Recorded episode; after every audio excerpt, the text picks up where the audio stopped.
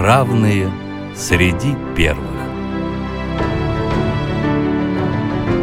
Россия и мир знают о них. Передача о людях с инвалидностью, соединяющих страны и континенты. У микрофона вице-президент Всероссийского общества слепых Олег Смолин.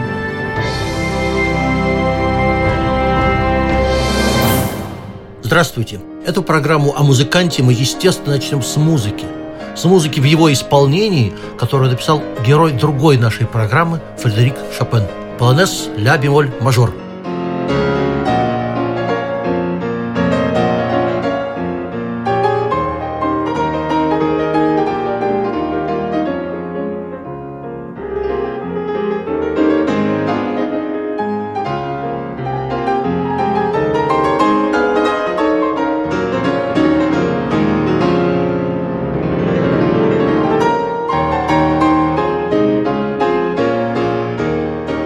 Понятие «слепой музыкант» стало классическим не только в литературе, но и в жизни. Скажу больше, в советский период, по моему убеждению, средний уровень музыкальной культуры среди незрячих был выше среднего уровня музыкальной культуры населения. И хотя сейчас возможности использовать фонограммы отбивают желание долго и трудно осваивать музыкальные инструменты у многих, к сожалению, наших школьников, но традиция жива. Ее блестящий носитель в нашей студии. Хочу представить нашего гостя. Даже не знаю, как сказать, э, академический пианист-виртуоз, джазовый импровизатор, певец, аранжировщик, победитель множества музыкальных конкурсов и фестивалей, музыкант, выступавший на самых престижных сценах России, Европы и Америки, работавший с ярчайшими звездами классической музыки и джаза. У нас в гостях Олег Акуратов. Здравствуйте, Олег. Здравствуйте. Ну, давайте начнем по традиции с детства. Расскажите, пожалуйста, как вы дошли до музыки, кто вам в этом помог, э, кто вас воспитывал, как это было? Я начал играть с трех лет на пианино. Меня помогали все, начиная от родителей. Здесь присутствует мой папа, он мой сопровождающий. Его зовут Борис Игоревич. И также, конечно же, помогали мне учителя и педагоги, наставники, у которых я учился в Армавире и в Москве. И, конечно же, и в Ростове-на-Дону. Про это мы еще потом спросим. Скажите, а когда родители, другие близкие почувствовали в вас будущего музыканта? Я хочу сказать, что когда я начал все взрослеть и взрослеть и взрослеть и взрослеть, то они, конечно, чувствуют, что я уже как бы достигаю какого-то определенного музыкантского уровня. Вот, и я начал ездить э, с самого детства, с пяти лет. Вот, и был везде, и в Москве, и в Санкт-Петербурге, и во многих-многих городах мира и нашей страны. Да, а участие в концертах с какого возраста началось? С детства. Прям тоже с детства. То, то есть уже и не помните, так когда. Я помню, да. что я вас слышал на конкурсе «Филантроп». Помню, вам тогда было что-то около 12. Да, да, совершенно верно. Я там играл прелюдию Мендельсона. Ну вот, видите. Олег, ну вернемся, однако, к школьным годам. Угу. Я, как и вы, учился в специальной школе, только я в Омске, вы в Армавире. Скажите, ага. а вот э, школа была с музыкальным уклоном, я правильно понимаю? Да. Но это музыкальная школа, можно так сказать. Музыкальная школа. Скажите, а кроме музыки, чем-нибудь вы увлекались в школьные годы? Были ли какие-то любимые предметы, может быть, хобби, как сейчас говорят? Да, конечно, были. Я любил русский язык и литературу в том числе. И я любил очень иностранный язык изучать. Я изучал в школе 6 э, лет немецкий язык. И, конечно же, дополнительно изучаю все многие языки. Но у меня основных два языка — это немецкий и английский. И, конечно же, я люблю изучать и другие языки, например, как итальянский, испанский, французский, португальский и многие-многие другие языки. Вот так, да? И да. петь приходилось на разных языках, да? А я на многих языках пою. Да? Да. Ну что ж, прекрасно. Я думаю, что мы еще получим такую возможность это услышать.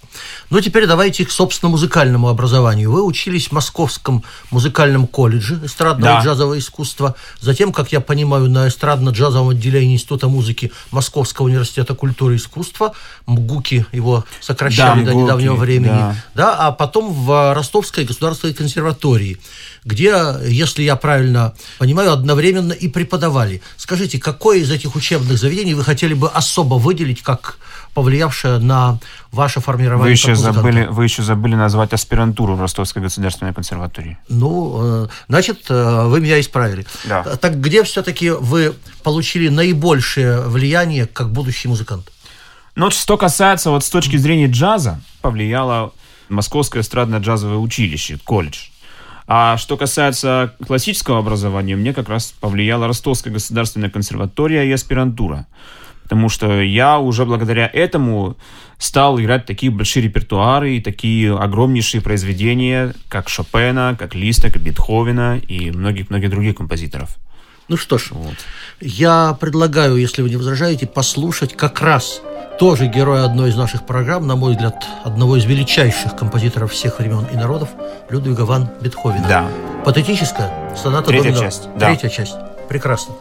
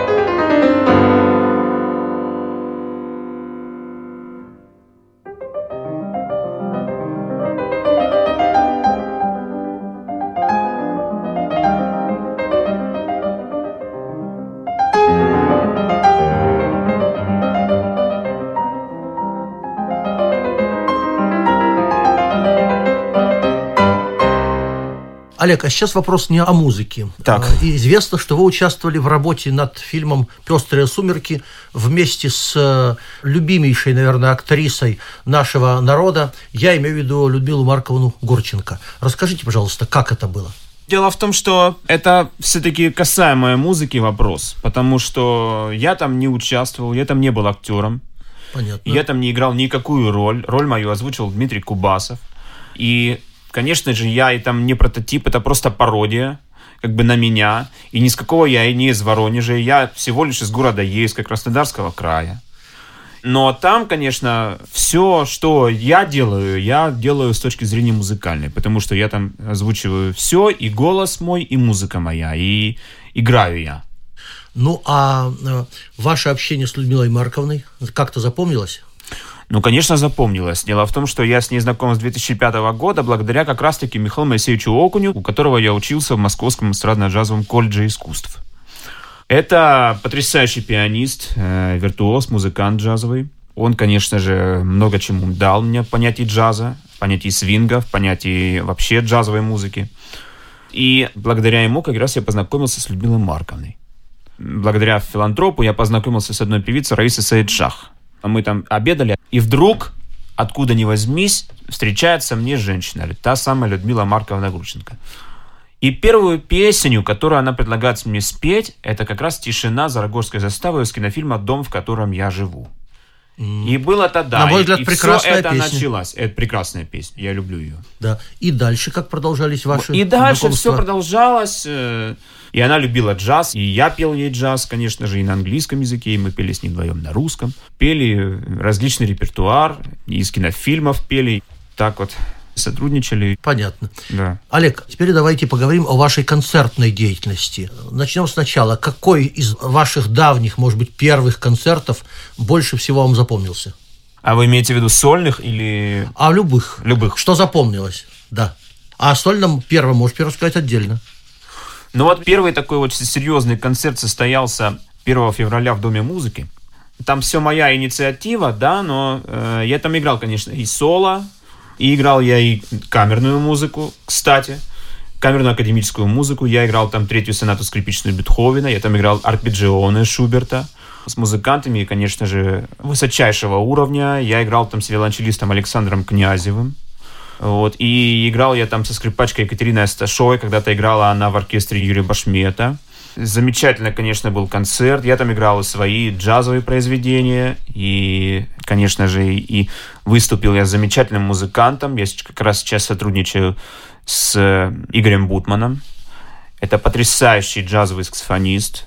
а, Очень э, мой друг, близкий, родной. Ну, я думаю, что Игоря Бутмана знает Да. вся страна. Да. А вот про то, как вы с ним познакомились и как вы вместе работали, расскажите немножечко, Мгм. и работаете.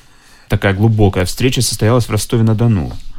Был конкурс «Мир джаза», он там был председателем жюри, и он как раз-таки возглавляет сейчас и по сей день этот конкурс. Вот, это такой студенческий конкурс молодежный, где нужно играть джазовые стандарты.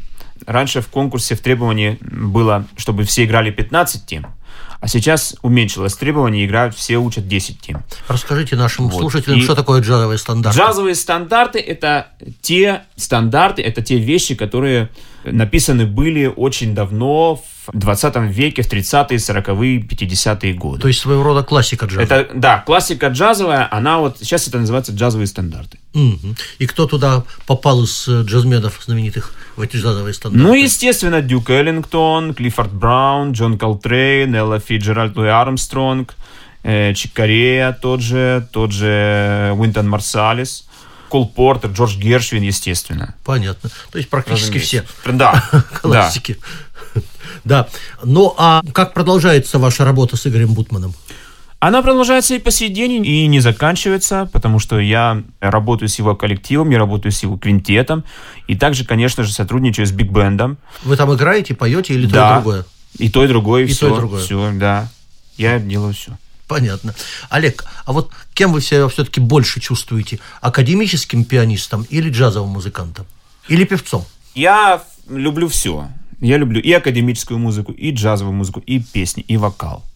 Я не разделяю там понятие джазового музыканта, академического музыканта, но, конечно, мне нравится все, потому что классика и джаз это как бы две грани одного искусства. Ну что ж, я предлагаю послушать э, фрагмент, можно сказать, классической русской песни в джазовой обработке. Да. Не возражаете? Дорога длинная. Да, Давайте.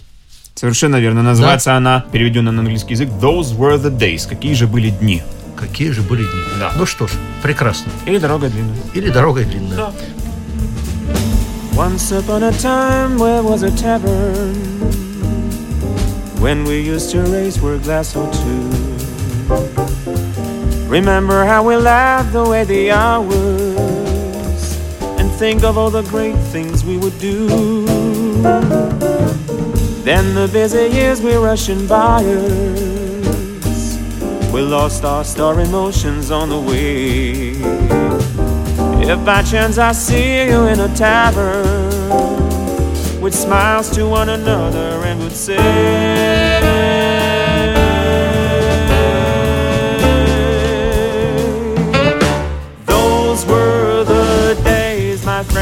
we thought that never end. We sing and dance forever and a day. We live the life we choose. We find that never lose. Though we were young and showed you how to way. La la la la la la la la la la la. Those were the days. Oh yes, those were the days.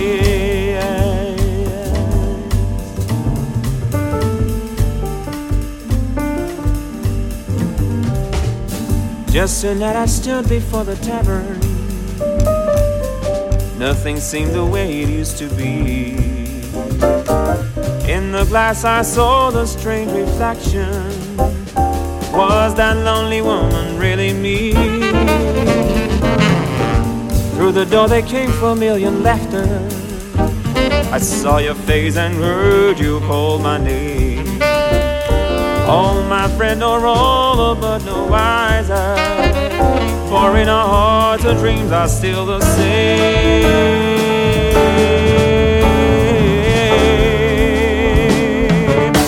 Comme la dent de on ignorait la paix. Au chaque jour avec tango de miel. Ton bras prenait mon bras, ta voix suivait ta voix, on était jour croyait de ciel. Comme la de fleurs, on vignerait la paix au long de mer avec tango de miel. Олег, вам довелось играть на закрытии Олимпийских игр в Сочи. Как вы чувствовали свое приобщение к этому а, одному из крупнейших международных событий? Это был потрясающий случай. Атмосфера, конечно, была шикарная. Стадион, фишт. Причем я там играл свое же произведение, которое мне предложил написать один итальянец, Диего Маджи. Он мне дал какую-то определенную концепцию, какую-то определенную, так скажем, рыбу, в простонародье называется тема, это рыба. И он мне дал вот, э, понятие, да, вот нужно сыграть гимн. Когда я первый раз услышал этот гимн, мне это показалось, что это звучит не гимнообразно, а саундтрек какому-то фильму, и, понимаете, романтическая музыка такая. А я взял и переделал там все. И все началось как бы с того, что поднимается паралимпийский флаг, и все это начинается так спокойно, тихо, и вдруг в середине я делаю кульминацию, и все это разрастает, разрастает, разрастает, и получается трам-пам-па-пим-пам, торжественно и маестозно, так можно сказать, гимнообразно. И все, и вдруг опускается флаг, и все заканчивается. Такая картина. Я предлагаю послушать этот фрагмент. Я думаю, Да, наши есть. слушатели будут вполне Мгм. впечатлены.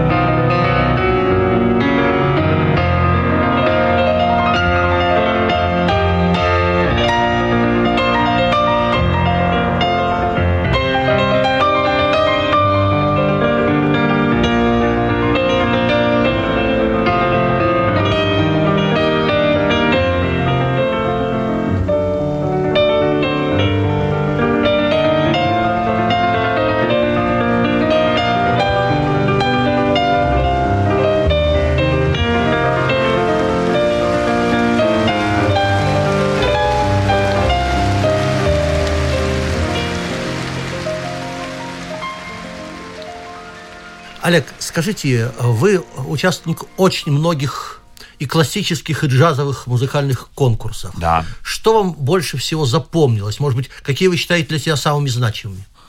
Самые значимые конкурсы, конечно, для меня классические. Что касается классики, это конкурс памяти Веры Лотар-Шевченко, потрясающий конкурс, в котором я принимал участие Где проходил? в 2008 году. Это было в Новосибирске, сейчас это уже проходит в Екатеринбурге. И причем я там готовил очень серьезнейшую программу, которая состоит из трех туров.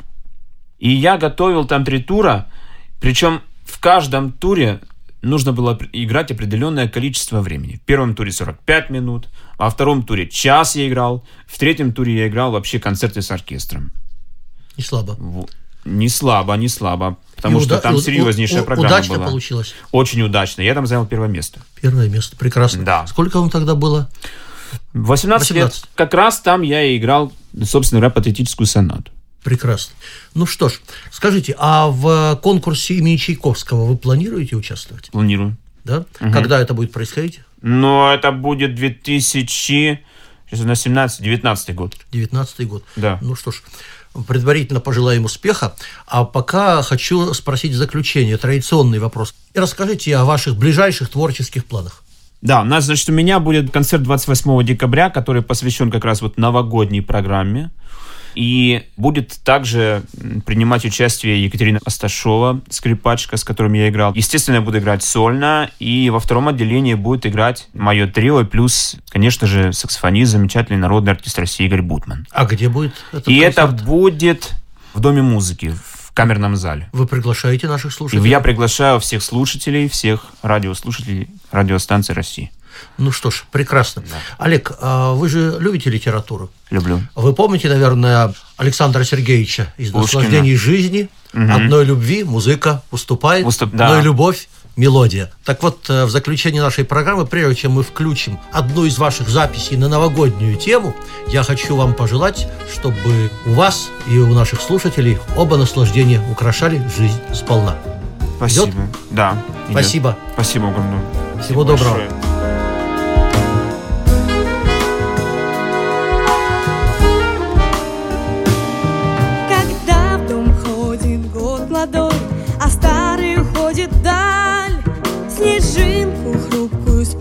Ладонь, желание загадай.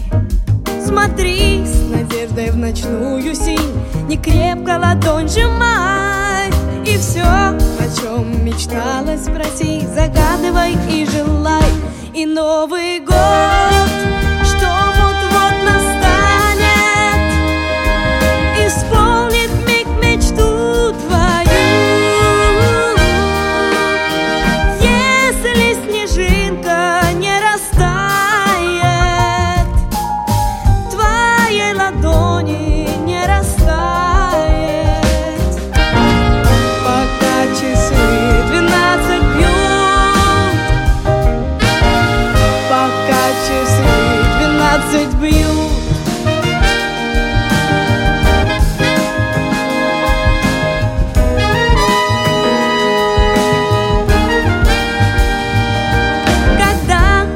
приходит год молодой, а старый уходит прочь, Дано свершится мечте любой, такая уж эта ночь.